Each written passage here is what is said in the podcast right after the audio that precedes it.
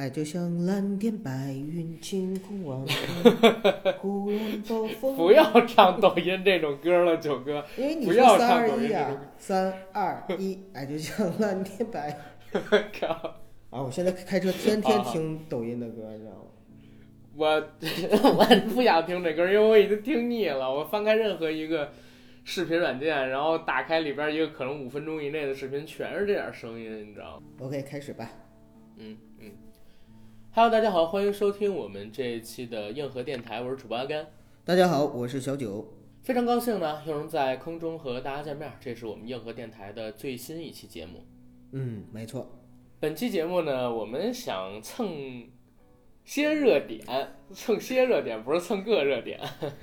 呃，你以为这样子的话就显得我们要脸了吗？不是，咱们肯定是不要脸的，要不然的话不可能一次性蹭这么多的热点，对吧？啊，我们这一期节目的主题啊，叫做“人间值不值得嗯，”。为什么叫“人间值不值得”呢？其实今年有一个年度金句，叫“朋友们活得开心点儿吧，人间不值得”。嗯，这句话是李诞说出来的，说出来以后，其实被很多的人去追捧，对吧？你身边有喜欢李诞的人吗？九哥，我跟九嫂都还挺喜欢李诞的。嗯，很喜欢李诞是吧？那你认同他这句话吗？或者觉得他这句话说的怎么样？话其实被很多人给误读了。很多人，你像在奇葩大会里边就拿这个梗开涮，都说人间不值得，然后搞得李诞很崩溃啊。蛋总就在那个奇葩说里边屡次三番强调说，大家不要误读这句话。我这句话原文是开心点，朋友们，人间不值得，不是说你就是人间不值得不开心 是吧？对，不是说人间不值得，要不值得我还在这儿干嘛呢？但是你有没有发现，就是他自己写的小说的这个开篇的第一句啊，嗯单独放在第一页上的就是这五个字“人间不值得”。哦，对，六个字，因为还加了一个句号。呃，我没看过他写的任何文字，其实我还看过他那个超度指南跟冷场。是吗？在这儿呢，也要打一个广告啊，因为我们硬核电台的微店呢是刚刚上架了 李诞的新书《冷场》是吗？啊，然后价钱是非常的合理，大家可以去买两本儿。哎，我赶紧因为他去买，写的还可以，我。看了看。那个为什么要聊这个人间值不值得？然后又提到李诞呢？其实也是因为最近出了一些事儿吧。嗯一个是网上爆出来李诞疑似出轨的一个信息，没错。但是这个东西真实性存疑。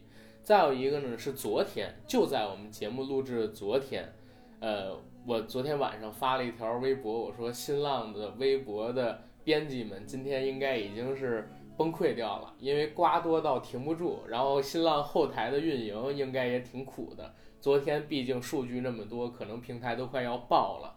首先呢是李雨桐在前天晚上怼薛之谦，说他跟李小璐好像有一腿。李小璐跟薛之谦两个人的新闻就甚嚣尘上，紧接着贾乃亮发了一个声明，说我现在自己一个人挺好的。贾乃亮他姐呢又替这个贾乃亮怼网友，说你才是双，你们全家都是双。我们不说他这句话有没有问题，确实网友在恶意的造谣一些事情，对这个当事人的伤害很严重。是，紧接着没过多长时间，突然又出了陈羽凡疑似吸毒的信息。这个信息刚出来，陈羽凡的公司发了一个反驳声明，陈羽凡呢又发了一个 One Love 的一个微博，因为他们二十五号的那个圣诞节羽泉固定啊，每年都固定的那个演唱会就叫 One Love 嘛。嗯，结果刚发出来也就一个小时到俩小时吧，平安北京转发了一条微博说吸毒让最美凋零，就相当于是疑似就相当于是直接证明了这个所谓的四十三岁北京男歌手就是陈羽凡本人。嗯，所以昨天的瓜是一个接一个，一个接一个，因为都是负面的信息嘛，是都是负面的信息，又引得了网上这么多的争讨。之前李诞又说过一句“人间值不值得”，所以我们做这么一期节目。其实除了蹭热点之外，我也是真想聊一聊，没错。因为现在的这个社会环境，我们现在所生活的这个年代，其实更应该聊一聊到底人间值不值得，对吧，九哥？那你觉得人间值得吗？我觉得肯定是人间值得的呀，我觉得人间不值得。真的假的？嗯，我觉得人间不值得我们倾尽全力去爱了，最后呢，却得到的都是一些乌七八糟吧，乌七八糟、乌乌烟瘴气的一些事情，都是一些狗血的烂俗的剧情。是吗？嗯，我觉得人间还是正能量更多一些吧，还是值得我去爱的。尤其是每次我和我女朋友去吃一个非常好的馆子，饱餐一顿，呃，我们两个人回到家里喝点小酒，然后调调情，做做爱之后，我会觉得哎呀，人间真好。但是确实也像你说的，尤其是今年吧，我特别感觉到就是可能说，呃。人间痛苦的事情太多了，然后负面的东西太多了，有那么一丁点儿不值得我们去爱了。我前两天遇到一件事儿啊，那也不是说多大的事儿哈，很小的一件事儿。咱们群里边不是有个朋友特别喜欢发一些视频嘛？嗯，就是发。你说是你吗？发美食？我说发视频，我只是发美食。你不是说发食品吗？发视频。然后那个 各各种方面的，然后也确实都很好，但是就是前两天啊，就是有一个视频，视频呢就是呃一个老年人吧躺在地上，躺在地上，然后旁边呢就是有一些围观的群众，还有一些穿着警服看着像协警的这样的一些公务人员，然后呢也是这边呢有群众在拍照。啊，拍那个就是这个场面，那边的协警也在拿着摄像机拍照，呃，拿着手机拍照，然后呢，就是有有有人在喊说那个警察你管不管？幺二零来不了，你们开警车送一下，等等等等，就这样的一个视频，这个视频就大概是两分钟左右，然后呢放出来之后啊，我就看到很多的朋友呢第一反应啊就会说这个警察不作为，然后会觉得说社会冷漠等等等等。然后我就说：“我说这个我们并不知道这个事件的前因后果。万一是这个老人，比如说他碰瓷儿，或者是那个他们在闹事儿，或者是怎么样呢？再说警察到底有没有叫救护车，这个在视频上是看不到的。你不能光凭就是设设置这个录像的人叫喊了几声，你就觉得说啊，警察就没作为，就没叫救护车。”呃，再换个角度讲，就是这个老人躺在地上的时候，他是一个患者。如果说，嗯，非非医医护人员，就是没有急救知识的人，轻易的去搬动他，可能会造成对他的二次伤害。那在这种情况下的话，又该由谁来负责呢？我就把这个事情呢，呃，又跟他们去解释了几句，然后呢，沟通了一下，对，沟通了一下，沟通一下呢，他们也也理解，也理解。所以说九哥还是有点影响力的，但是呢，同时呢，我也看出来，就是说现在的很多朋友在看到一个事情的时候，思维方式啊，真的是非常非常主观。我我不是说这个不就是你是对还是错，我只是说有些人的思维方式真的是特别的主观，就包括我们现在看到的这个。嗯，你刚才讲到的这些事件，薛之谦的事件也好啊，李诞的事件也好，羽凡的事件也好，再包括最早的像什么那个基因的那个事件也好啊，因为咱也写公众号了嘛，对吧？也聊过这个事情，对对，就是这些事情。首先第一点，啊，基因那个先刨去啊，这可能关系到我们人类的自身的生存，我们就说这几个娱乐圈的明星的事儿。第一点，跟你有什么关系？第二点，你是不是真正的了解这些真相？没有，在没有的情况下，但是我们可以看到很多人在去站在不同的立场去指责当事人，有指责薛之谦的，有指责李雨桐的，有指责李诞的，有指责甚至跑到黑尾酱那边去骚扰黑尾酱的，对吧？还有这个陈羽凡，当然是值得指责和抨击了，但是有人又去骂胡海泉的。对吧？然后白百合呢，又再次遭到了二次伤害。就是不管是什么原因，作为我们这些吃瓜群众来说，你安安静静吃个瓜。以前在电视屏幕前面的时候，我们骂一些东西，可能对于这些当事人来说无所谓，因为他们其实可能并不能够听到或者感受到那么汪洋四溢的攻击。但是在现在这样的一个平台上面，在微博这样的平台上的话，你会突然发现，很多人真的是因为网络暴力而人间不值得的。我明白。嗯呃，其实九哥你说的这个很对，我也跟你分享一个事儿。昨天咱有一个听友，就是帮咱做卫衣的那个听友，嗯给我发过了一篇文章，是一七年年底的一篇文章。那文章是什么呢？不是在咱大陆啊，是在咱整个这个华语世界里边发生的一个事情。嗯在咱们国家的某一个省，在咱们国家的某一个我省，大概知道是哪个省。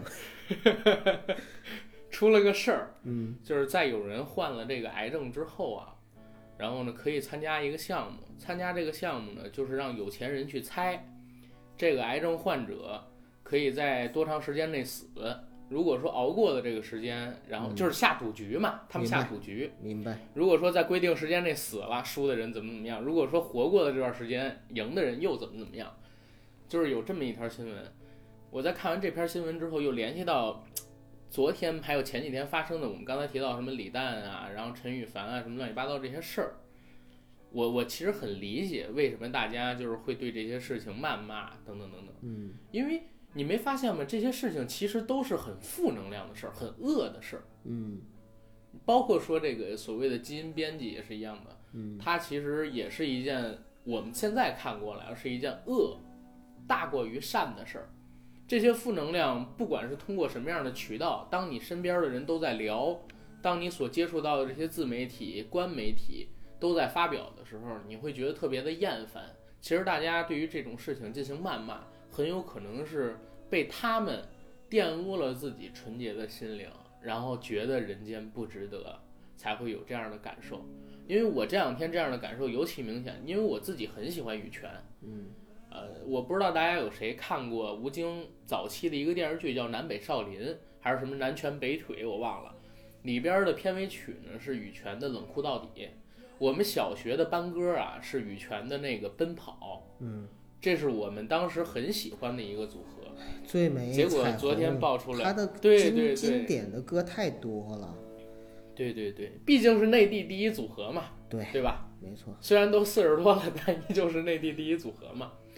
我在看到陈羽凡然后吸毒的时候，我其实心里边我是非常不想去相信的，但是后来还是确认了嘛。而且到了晚上又爆出了一条新闻，之前不是说白百合出轨吗？后来陈羽凡挂出了一条声明，说是他们俩人一五年的时候就已经协议离婚了，只是要等三年之后再把这个新闻公布出来而已。结果呢，有网友翻出来，大概是在白百合出轨那段时间里边儿，有人呢爆料出来的一八卦，当时都以为是白百合去抹黑陈羽凡，嗯，但现在看过了，可能事情不是那么回事那一篇儿，。对，对对对，那篇新闻写的是什么呢？说白百合跟陈羽凡其实早就已经离婚了，离婚的原因是因为陈羽凡吸毒。嗯这是我昨天晚上看到的一篇新闻，这个八卦爆料的时间是在一六年年底。对，所以，所以啊，就是人间值不值得呢？现在在我看来有那么一点存疑，虽然我自己还爱着这个人间啊，我觉得还是挺好的。我们努力努力，能够获取一些我们自己想都不敢想象的财富，呃，幸福。但是现在负能量的东西实在是太多了。你像李诞，他其实也是在今年非常快的速度窜红的一个类似于公知的一个被网友们也好，被这个社会上的人群所喜爱的一个青年人。结果到了前两天吧，网上大批量的出现了，请不要再尬吹李诞了，我都替你们着急。还有什么脱口秀向左，李诞们向右这样的文章。昨天晚上我又看到一篇文章，是白百合一指禅，胡海泉成老板，哥你你也得吸毒，这样一篇负能量的文章，是讲那个白百合呃越来越火，而且呢，今年白百合用一百万投资成立了一公司，结果非常顺利的就融到了这个八千万的一个资金。嗯，而陈羽凡呢，其实在羽泉组合里边，他们现在的公司叫巨匠文化还是叫什么，也不是非常非常的吃香。说这个陈羽凡占这个公司的股份才百分之十五，胡海泉是占百分之七十，而且胡海泉这些年做生意做的特成功，甚至在一五年的时候就入选了，还是一四年的时候就入选了，呃，全中国四十岁以下的四十位优秀青年投资人。胡海泉现在有个十几二十亿的身家，人家很多明星的私信都是粉丝去骂或者粉丝去夸，胡海泉现在的微博私信全都是创业去找融资，你知道吗？他有这样把陈羽凡给贬低的是一文不值。就是现在社会上会出现这样一个事儿，不管是自媒体也好，还是我们所谓的这个主流的官方媒体也好，在一个热点出现了事件之后，他们会想着去博取眼球，去博取公众的关注度，不管这个公众的关注度是愤怒的，还是偏向于正面的，基本上都是偏向于愤怒多，因为你知道，让人觉得开心，其实比让人觉得难受更难。所以很多的这些文章都会往这个难受的方面，让你愤怒的方面去写。其实这是整个社会大环境的问题。对现在的媒体，呃，无论是这个传统媒体啊，还是自媒体，其实现在呢，就是都在做一件事儿，就是放大公众的情绪，就是这个情绪的放大器这样的一个作用。而真正的就是有良知的媒体去做那种嗯。控制或者说克制情绪，比如说这个我们大家很愤怒啊，然后站出来告诉我们，大家不要太愤怒，要理智的看待这件事儿。然后我们大家爱国激情澎湃，这个时候跳出来说，大家要理性爱国，很少，真的连现在就是连那个我们所谓的党媒官媒都已经很少做这样的事情了，因为是的。因为就是放大情绪特别容易，但是你要是保持克制，你只会遭到更多的谩骂。所以现在的媒体呢，也是你说好干挺好干，你只要是昧着良心特别好干，然后不好干也不好干。因为如果你要保持真正的一颗呃有良知的这样的一个态度和视角，其实也挺难的。对。你就像前两天不是出的那个基因事件嘛？基因事件之后呢，我写了一篇文章。嗯，我当时就在想，这文章要怎么去写？其实基因编辑这个事情啊，它是一个未来的发展方向。嗯，但是可能说让我比较难以接受的就是，这第一步迈出的早了一点儿。嗯，而且是由咱中国人迈出的，让中国的学术界吧，尤其是在 那个领域的学术界，受到了全世界。人民的抨击，但是其实大家想一下啊，这件事情真正的后果是什么？真正的后果是全球都会开始做这个有关于基因编辑的工作了。这个口子一旦开了，后边就好了。只要第一个冒天下之大不韪的人出来，后边就全都开始了。这个我敢打包票的，不出几年，大家可以看到各种各样的有关于基因编辑的新闻，或者说有关于基因编辑的突破。但是第一个人肯定是挨骂的。这个挨骂的人落到了咱们国内，而且为什么他会挨骂？就是因为他所改的这个基因编辑啊，确实是没有什么学术上边的突破，只是踩在前人的基础上做了一个非常微不足道的实验，而且这个实验呢是在一个我们国家的法律比较空白的地方，又是由莆田系这样的一个东西做出来的。所以确实观感不太好，包括我自己也觉得观感不太好。所以那天我写文章的时候，我是尽量的希望啊，就是可以做到一个客观的一个东西。我写的文章标题不就是吗？说基因编辑技术来了，你准备好做变种人了吗？嗯。后边我是写着我说，二零一八年特别神奇，呃，网友的评价是人伦被我们丢进了厕所，科技呢像扯着蛋一样迈入了科幻的领域。在这个时间阶段，你准备好？成为超级人类了吗？或者怎么怎么样？我也说了，这个叫贺建奎吧，他的实验呢，踩着人伦的底线，然后公然触犯了社会民众们的认知。但是其实我也想说，就是在这个事件之后，然后会引出什么样什么样的事情？但是我特别怕，就是当时我如果真的按照我的想法那么去写了，可能咱们也会遭骂。所以我就相对而言还是比较主流的，写了一篇比较冷静客观的文章。但是这个东西为什么可以在节目里边说？因为节目里边我有嘴，我可以解释一下我为什么会有这样的一个想法。你有嘴解释，但是很多人的断章取义是只愿意看到他们想看到的，只愿意听到他们想听到的部分。再怎么解释，该骂还是有人骂。你说贺建奎被人骂。他这个做的是很多东西就没有什么技术含量，那你说袁隆平不也是现在很多人开始骂他吗？袁隆平现在不就小崔在骂吗？应该说小崔那票人吧，因为绝对不仅仅是他一个人嘛。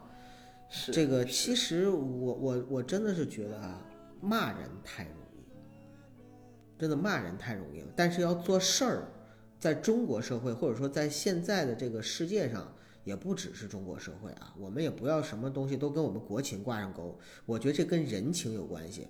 但凡是世界上任何一个国家、任何一个地方的人民，都有很多喷子，然后也不见得就比中国的喷子就高尚到哪儿去。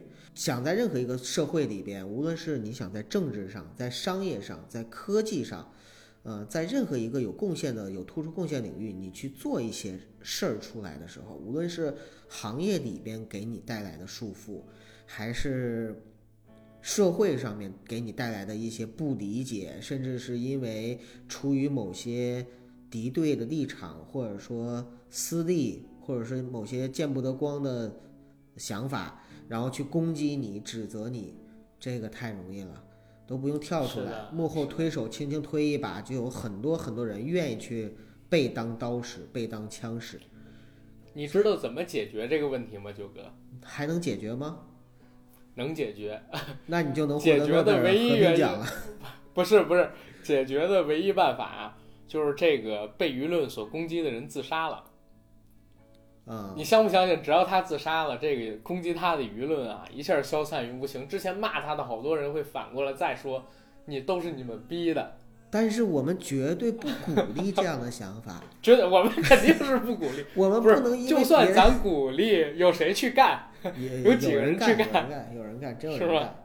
但是我们绝对不鼓励这种这种想法，不提倡，因为这个世界不是说我们是靠，就是我们用生命来来作为代价去证明一些对对对东西的对对对。我觉得真的没有必要。你就像嗯举个简单的例子啊，如果说现在小崔他们不是在攻击袁隆平嘛，袁隆平教授，嗯，如果说袁隆平教授，我不说他自杀，如果说袁隆平教授，呃，我只举例子啊，就是现在去世了，那你不用想，全网哀悼，然后所有人都在铭记袁隆平给人类做了多大的贡献，让我们都吃饱了饭。我前两天不还转了一篇那个文章吗？不是，我前两天不还在微博上边发了一篇截图吗？我说还是吃的太饱了。那张配图是袁隆平教授抽烟的一个镜头，我觉得你说确实是的很对，这样的。确实就是吃饱了撑的，很多时候。很多时候就是吃饱撑的。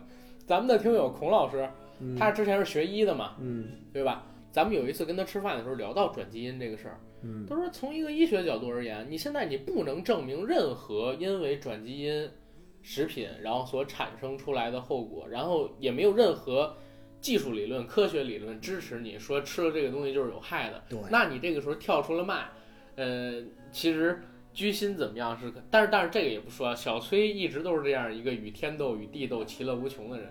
今年影视圈非常大的风波，几乎是跌宕了整个行业的，都是由小崔引起来的。你就想想他是一个什么样的人。其实他说出转基因这个事儿来啊，就是我很理解。明白。我我今天朋友圈里边就有一个，就是圈里人啊，有一个制作人，他就说了，嗯发了一条，算是比较气愤的朋友圈吧，也没配图，就一句话，嗯说嗯，再这么搞下去，整个行业都完了。然后三个叹号，我也不知道我跟他说你我跟你的到底是什么。这句话这个很能解读，你可以说是金融行业，你可以说是影视行业，它就是你可以是传统的制造业，嗯不是，就是这句话放到四海皆准，你知道吗？现在这个时间阶段，你放到任何一个行业都可以说，因为确实是今年，尤其是咱们在国内，你能感觉到各行各业都不好干，没错，你包括自媒体今年都不好干，嗯，对吧？对今年自媒体一个是监管开始越来越严了，这六小龄童老师不还委托律师给咱们发律师函吗？嗯对吧？这个我能吹一辈子，我 六小龄童找律师谢告我们谢。谢谢六老师对我们的鞭策啊，我们会以后不不过不过也要说明啊，那篇文章我们已经下架了啊连带其他几篇文章我们已经下架了。对我们会更加严格的要求自己的，嗯，对对对，然后又在十一月份，呃，一天吧封了一千多个大号，嗯，对吧？啊，搞得我们也不知道自己到底该产生什么样的内容。前两天有一个听友给我打赏，呃，打赏了几块钱，然后打赏的时候附带了一句留言说：“感谢你们创造优质的内容，我为内容付费。”我说谢谢。我本来不是，我本来想说谢谢，但是呢，因为他是用那个赞赏码赞赏的，我没法给他回。如果他是点那个底下那个就是大拇指，我能给他回一句，我说谢谢。我其实特想跟他说，在这儿也提一嘴，他应该会听咱们。呃，其实感谢，真的感谢，对，对。但是是这样的，我我们现在也不知道该创作什么样的内容。你说我们想聊一些在这个时代里边真实发生的事情，然后确确实实会影响到我们认知跟我们生活的事情，现在是不被允许的。我们想聊一些就是平静的、客观的事情，那个东西又没有流量。我前些日子看到最让我觉得傻逼的一篇文章，是一个叫迷蒙的一个大号写的，是致贱人，我凭什么要帮你？哎，你为十万加什么还要点？赞都几千你，为什么还要看迷蒙的文章啊？我没有关注他的号，你知道吗？开始我关注过一段时间，后来我不关注了。那篇文章是我在朋友圈里看到一哥们儿转的，但是为什么我能点开呢？你不觉得这个名字它很吸引你啊？你去点开吗？我看完了之后，我会觉得这个东西就是在公然挑动社会的戾气，明白吗？就是你看了这篇文章，其实对你的生活不会有什么太大影响。你该跟人点头哈腰还是点头哈腰，嗯你该帮还是帮，你该跟人好好说话还是好好说话。但是呢，他通过写这种文章啊，把你原本有的戾气给放大了，然后呢，他利用这篇文章结尾的一些话，貌似帮你抒发了这些戾气，其实并不是，他还是把这东西放大了。当你把这篇文章转发到自己朋友圈的时候，才是你自己去释放戾气给其他人，让其他人感知，进而也引发他们戾气的时候，就是这个是，因为每个人都不觉得自己是贱人。嗯你发到朋友圈里去，肯定是希望你朋友圈里边的人有贱人能看到，但是那些贱人看到了，也觉得你不是发给他的，是发给别人的，他又把人转出去了。但就是这种引动社会戾气的东西，它会有非常高的关注跟转发，然后轻松做成十万加，有流量、有收入等等等等。对，但是真的认真的做一些平和的，然后能让你打开视野的这种节目的，或者说文章的这种内容，嗯，现在关注的人好像很少，可能大家都太浮躁了，而且确实过得太压抑，需要有这样一个渠道去抒发一下自己的戾气。所以阿甘，你看我们之前做的节目也是受到了很多听友的批评，呃，就是说为什么我们总要聊某个敌台，然后 有台有台有台，没有，我是真的有感而发，我是觉得，其实，在听他们的节目的时候，我也是感觉到很深的戾气。就这个社会上，就是戾气太重了。如果我们每个人都是对戾气视而不见，或者嗯更加进一步就是拍手叫好，对吧？嗯啊，积极传播，那么这个社会只会是戾气越来越重，然后就是戾气变得，嗯、就是你厉我比你更厉啊，你你狠我比你更狠，只会变成一个好勇斗狠的社会。所以，真的希望这个社会戾气能够变得少一点，负能量能变得少一点。九哥，我我想问你一个事儿啊，开始我的观点是人间值得，你的观点是人间不值得，为什么咱俩聊了聊，好像都变成人间不值得的这种感觉了呢？我是不是得往回调一调？啊，那我再问你一遍，你觉得人间值得不值得？我觉得人间还是值得的。那我们就聊一些美好的事情吧。对，聊一些美好的事儿。嗯，呃，好了，我们节目到此结束。也不能这么说，不能这么说，你知道吗？呃，我我在想啊，就昨天晚上我就在想，然后今天我也在想，为什么要聊这期节目？其实就是想把我想的东西说出来。嗯因为我觉得吧，生活还是有希望。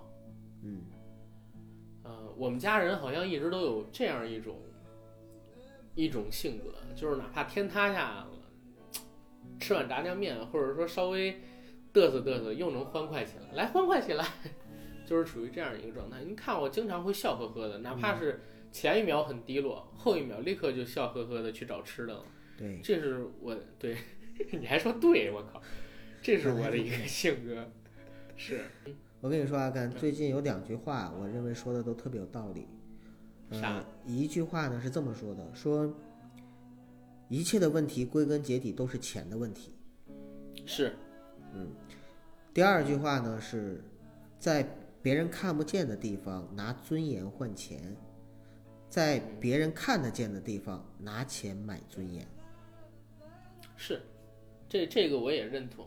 嗯，你仔细琢磨一下，其实我们生活中很多问题可以靠这两句话就解决了，或者说解释了。对对对嗯对，我人生中比较失落的时间，就是在我初中临毕业到高中毕业的那段时间。嗯，为什么那段时间就很低落？因为那个时候我爸去世了。对，啊，然后呢，我家里边失去了经济支柱，然后我妈呢把我爸之前那摊活儿给拉起来了，然后家里边也没有人管我，对吧？嗯呃呃，那个时候说实话，家里边也比较困难，真的是比较困难。嗯、就是我我算是比较懂事儿的，虽然那个时候不懂事儿、不学习，然后天天出去玩儿什么的，但是呢，我不太会跟家里边儿去主动要什么钱，也没偷过家里边儿什么钱，因为我知道那那样是让他们更难受。但是后来为什么就开心起来了？其实说实话，就是因为家里有钱了。对，明白吗？一个是呃我开始赚钱了，一个是我姐开始赚钱了，老百姓日子很简单，真的很简单。对，对，一下就舒服起来了，确实是这个样子。然后我也跟大家分享一个观点啊，呃，我最开始上班的时候，当时我跟你说过，我是一千六的底薪去银行做实习生，对去一个外资行做实习生，那会儿非常非常累。你想一千六能干嘛？我呢要回学校去住，所以早晨是从石景山往大望路坐地铁，坐一个多小时，然后晚上的时候又坐一个多小时回去。呃，每天的工作特别的累，呃，那个时候也是觉得很不舒服。但是后来慢慢的自己挣钱越来越多了，就是你会发现啊，你只要自己努努点力，自己好好去干，可能在本职工作之外，还会有一些乱七八糟的事儿让你能挣着钱。嗯，啊，就像前些日子这个孔老师找我去打官司一样，我跟他去了几天，不也赚了几万块钱吗？这就说明我就我就去这儿白玩儿，对不对？是，我就去那儿，我就去这儿嘚逼了大概几个小时，一天几个小时，然后非常轻松，几万块钱赚过了。然后人说你真好，下次再来。你要感谢当初爱玩游戏的你。感谢当初爱玩游戏的我，对，嗯，就是生活还是有希望的。我我哪怕到现在啊，就是可能说这段时间比较低落，但是我依旧觉得可以，我可以，呃，我行，过了这一段儿我就牛逼了，就怎么样，我依旧会想这个东西。其实我想把这个观点分享给我们的听众们，分享给不是分享给啊，什么什么分享给分享给我们的听众们，就是大家别觉得现在的生活比较难，因为我这两天啊，我在群里边儿也看到，咱们现在不四个粉丝群吗？对吧？我这两天在群里边儿也看到一些听友最近的生活可能说不是那么如意啊，我觉得这这个东西啊，不要用一时的视角，然后去看待你整个人生，因为一天的时间可能在你的人生当中占几万分之一。如果说一个月的时间在你人生当中可能只占几千分之一、几百分之一，没有必要把这个东西看得过于的重。我前些年有一段时间是在什么时候？就是九哥咱俩刚认识那段时间，你还记得吗？那会儿我头上长一瘤儿，知道。然后我我从公司对对对，我从公司辞职，我去做手术去，中间我歇了仨月，那个时候做的这个硬核嘛，那段时间我也觉得我靠，呃，比较低落，但是这日子不还是越过越好了吗？其实我还是想分享给大家这个观点，就是无论什么时候，你别觉得人间不值得，因为人间不值得这句话，在我看来啊，很多人都理解成了就是刚才九哥说那个曲解的意思，就是不要为了什么事太难过。呃，人间不值得，这是本意。而另外一个被曲解的，也是被更多人所接受的意思，就是人间所有的事情都不值得你去用心。那很多抱着这个观点的人，对对，不值得你去热爱，不值得你去用心做。很多抱着这个观点的人，在我看来都是用“人间不值得”这句话呀，然后呢去掩盖自己无所事事、庸庸碌碌，然后每天呢不努力，用这句话去掩盖自己刚才我所说到的那些缺点，呃，用这句话呢去麻木自己，或者说去欺骗自己，说不是我自己不上进，是因为人间不值得。对，还是还是就是前两天我在群里面就发了几张，嗯、北京大学国际医院的照片。之所以发那个照片啊视频，是因为我带九嫂去看病，呃，然后我发了那个医院的视频，我觉得那个医院很高大上，因为它是当年白百合他们拍那个电视剧取景地吧。我发里面之后，我还没做任何评论的时候，然后也是我之前说的那位听友，他就说了几句，你知道他怎么说的吗？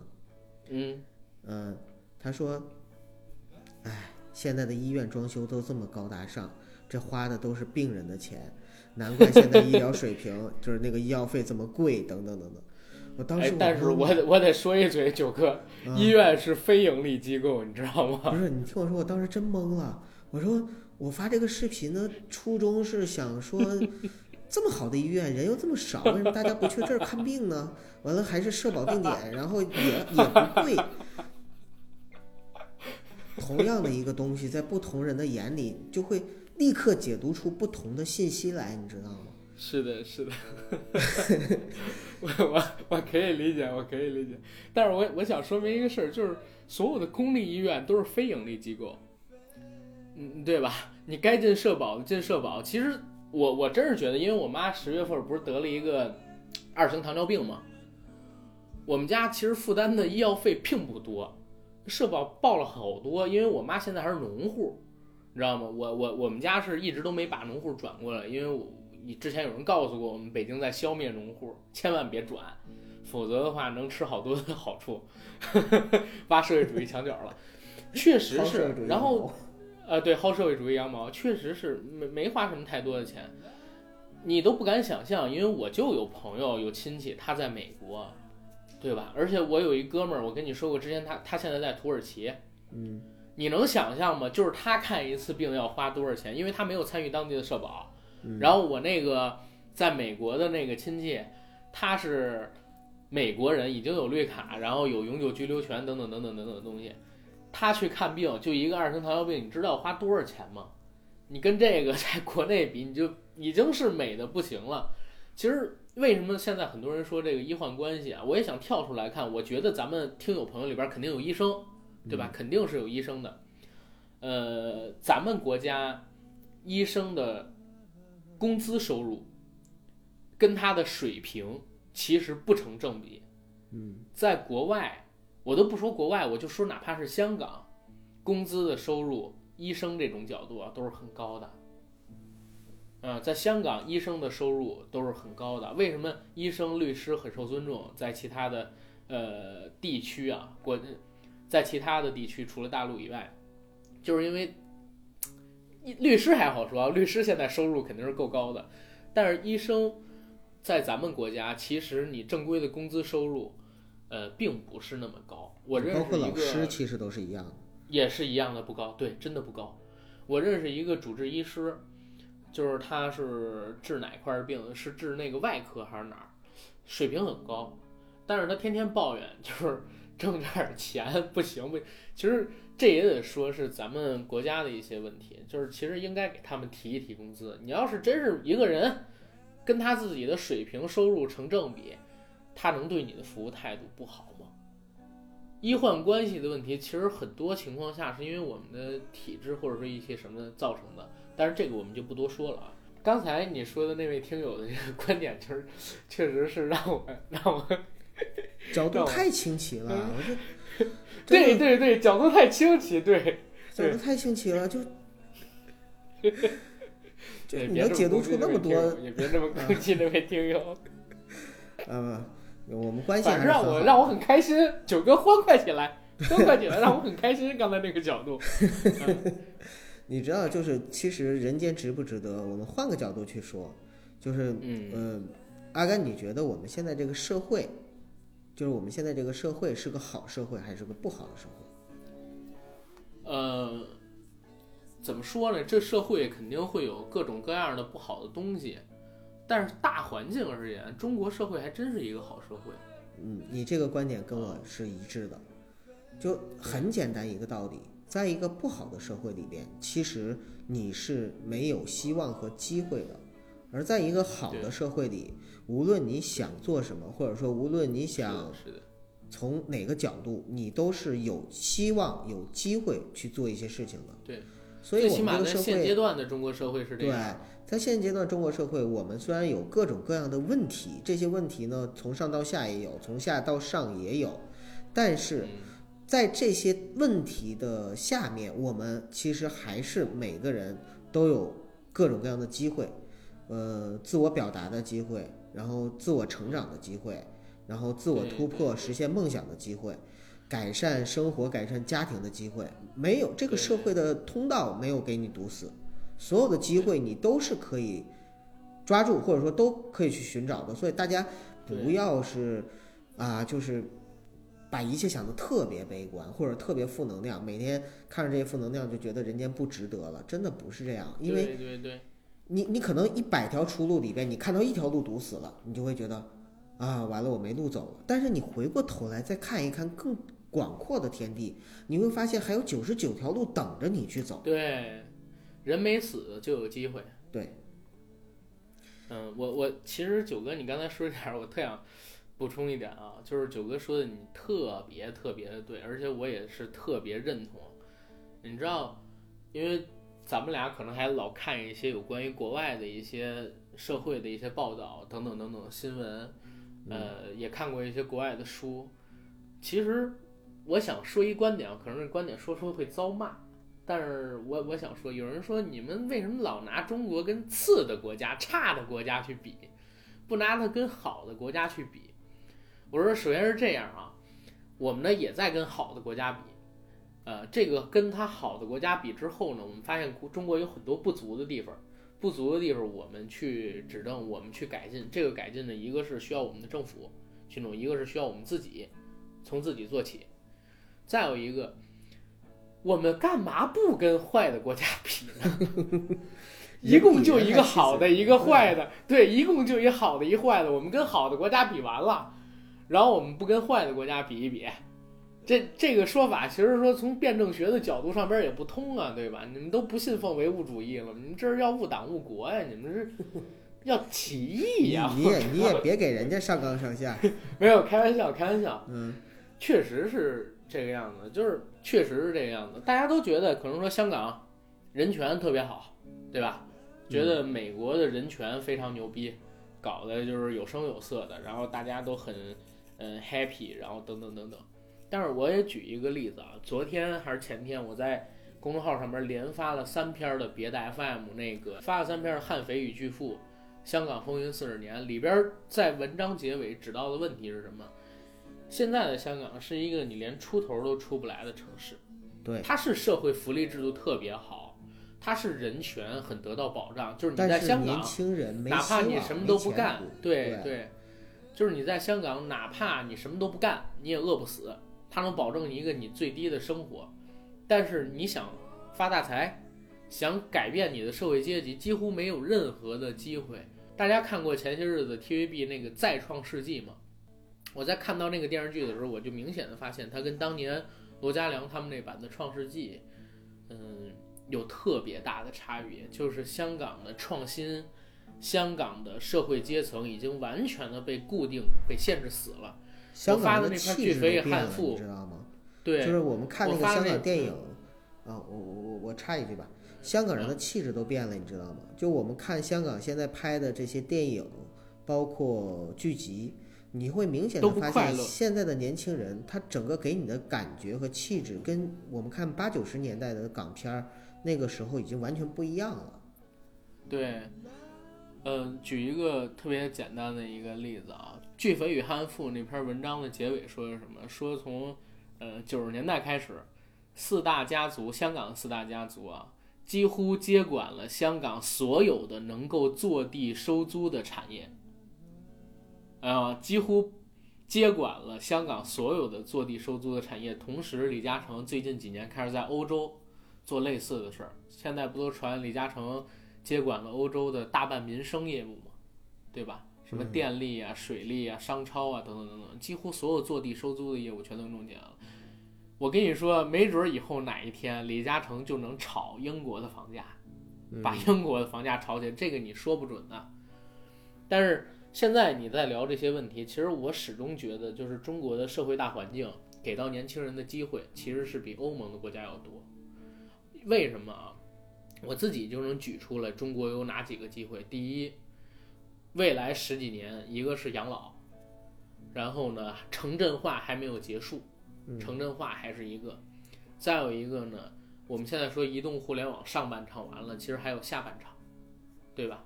最关键一点是哪儿？就是中国的人口太多了，你能想象吗？在英国出了一个类似微信这样的软件，然后有人开始做自媒体，做自媒体，然后靠流量主跟点广告，还有打赏的收入啊，然后能成为一个覆盖用户超过千万的一个大号，然后这个大号估值就有几亿、几十亿，你能想象吗？根本做不到。香港的那个《再创世纪》那个电那个电视剧里边，我之前跟九哥聊到一个观点，我说他妈的，里边的男主角做了一个叫随身师傅，就是山寨版的这个五八那样一个 A P P，有三千的注册用户跟活跃用户，就敢融几百万的资，把我给惊到了，你知道吗？我说 我说我们现在电台的活跃用户可能。包括我们的这个，不是你给我一个礼拜，我就在地铁一号线，我就能有三千以上、三万以上的活跃用户。不是 你，我也不能说挨个扫码注册去。我跟你说，不是活跃用户跟注册用户毕竟还不一样嘛。但我就说咱这电台，我敢说活跃用户现在得超了两万。反正因为咱现在各大播客平台同步去更新嘛，就包括咱公众号那个关注的数都比他那个 随身师傅。用的人数融到资之前的那个人数要多，就他拿了这么一个东西，得了香港创业大赛的第一名，把我给惊到了，你知道吗？真的把我吓到。哎，我说 什么玩意儿？哎，总之而言吧，我觉得机会还是有的，但是呢，前提你得能抓住，你得有这个本事。机会是给你的，而不是给了别人。对。这个东西就说到社会值不值得？你天天的告诉自己社会不值得，就像我刚才说的一样，蒙蔽自己，嗯，用这句话告诉自己，哎，社会什么东西都不行，所以我不值得去认真。最后反过来说，你这样的话，最后害了谁？只是害了你自己，耽误了你自己。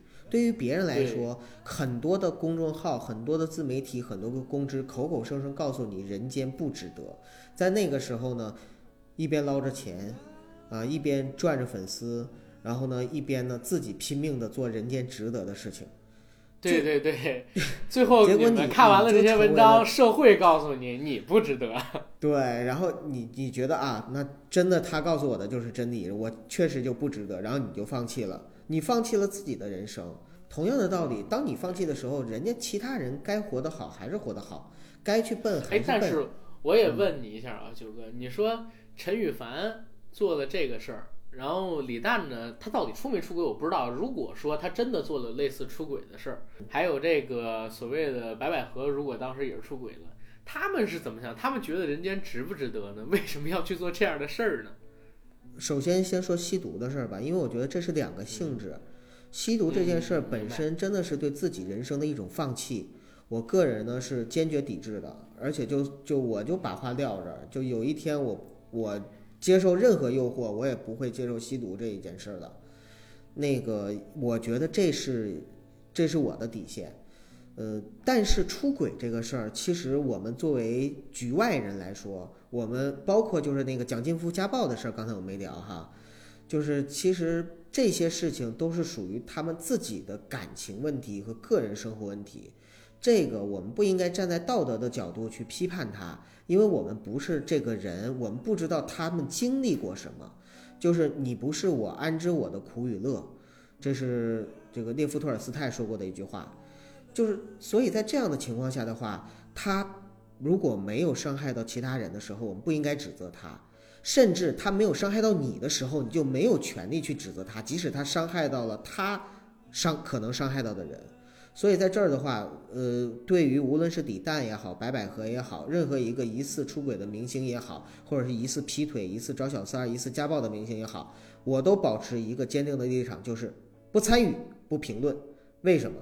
因为万一有一天咱们也遇到这样的事儿怎么办呀？九哥，你这个想法跟我不谋而合，你知道吗？不能打脸呐、对，不能打脸。啊 就像前些日子有一哥们儿跟我说，嗯，可以睡粉儿。我说什么意思？他说那那你这东西不算出轨吗？他说我给钱不就不算出轨了吗？我说你给钱不就算嫖？那不给钱不就不算嫖娼吗？什么玩意儿？我操什么玩意儿？嗯不是，我们是说我们可以把我们的这个就是底线放低一点儿，但是不能没底线啊，不能没底线。对对对对底线可以放低一点儿，这样生活咱们的底线？是啥呢？九哥，你让我说一嘴啊。嗯，咱们的底线是啥？就是咱们的底线是想在二三月份开年儿的时候，带着听友们一起去一趟泰国，对，哎，组一个五到十个人的团，一起去泰国好好的玩一玩，嗯，对不对？对。啊，如果有想报名的，就在微信群里边私信我跟九哥啊，我们要准备建群了。啊，准备拉小群了。只提了几嘴，对，现在我们准备拉小群了，然后大家呢各自聊一下自己的时间，然后能接受的这个成本都是 AA 啊，都是 AA，、嗯，对，包括我跟九哥也是 AA，我们也不盈利啊，然后就是去玩儿。我们不盈利，就是去玩就是去玩儿，大家是奔着玩儿的开心。当然，如果说有哪个土豪说，哎，你们这我都包了，OK 的，我 OK 的 欢迎啊，欢迎啊！欢迎啊！如果有的话，就叫到群里边儿私信我跟九哥，然后加我俩好友，我俩建一小群，然后嗯，大家到小群里边儿去聊这个事儿。对呃，咱们到那儿录几期节目，给大家分享一下泰国的风土人情。如果尺度大，咱就只在公众号上面上传。我觉得我们反正就是泰这是咱们的。底线。对，对对对，这是咱们的底线，嗯对吧？其实，在说到这些的时候，我就觉得人间很值得呀。嗯，有那么多好玩儿好玩儿的事儿，对吧？对，有那么多为什么说好玩儿两两个好玩儿？玩 的人、好玩的事儿。